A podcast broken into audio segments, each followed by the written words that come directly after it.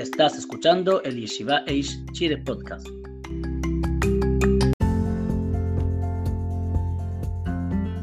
Separar hojas pegadas.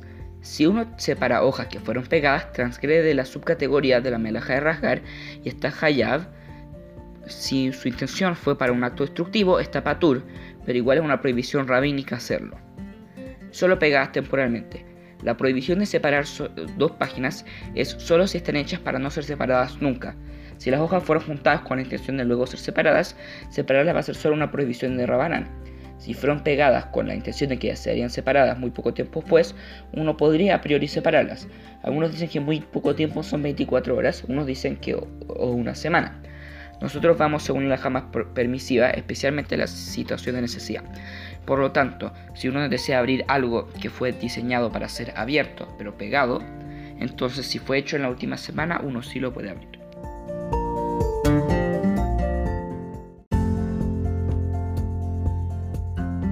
Muchas gracias por escuchar las alajot diarias de la Yeshiva Eish Chile y que todos tengan un excelente día.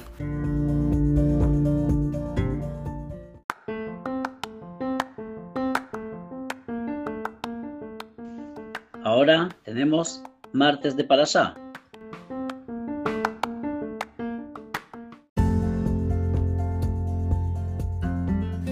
Buen día a todos. Un Dvar para Shat Vayetze de Likutei Sihot del Rebe de Lubavitch.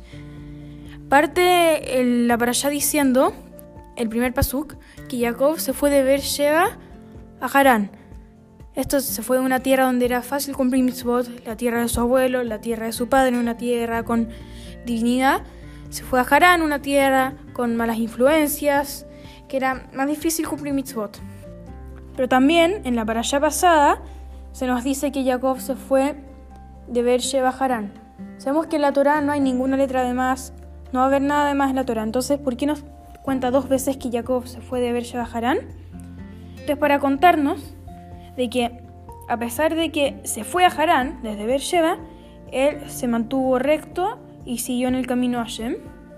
No solo eso, sino de que después, cuando está yendo, cuenta que el, el Pasuk, que con solo su bastón cruzó el río Jordán. Sin nada más. Pero con lo que sabemos que sí fue, fue con confianza en Hashem, con emuná en Hashem. Y ese emuná fue el secreto que le permitió jamás desviarse.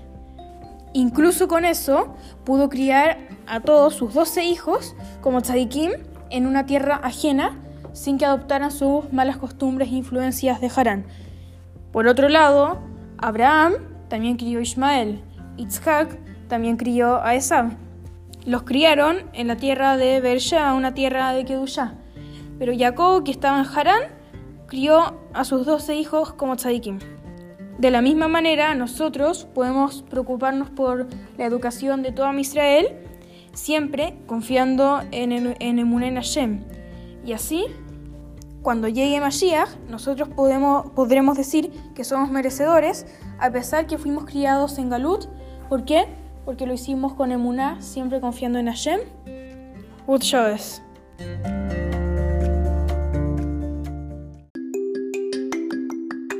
Gracias por escuchar el Yeshiva Age Chile podcast.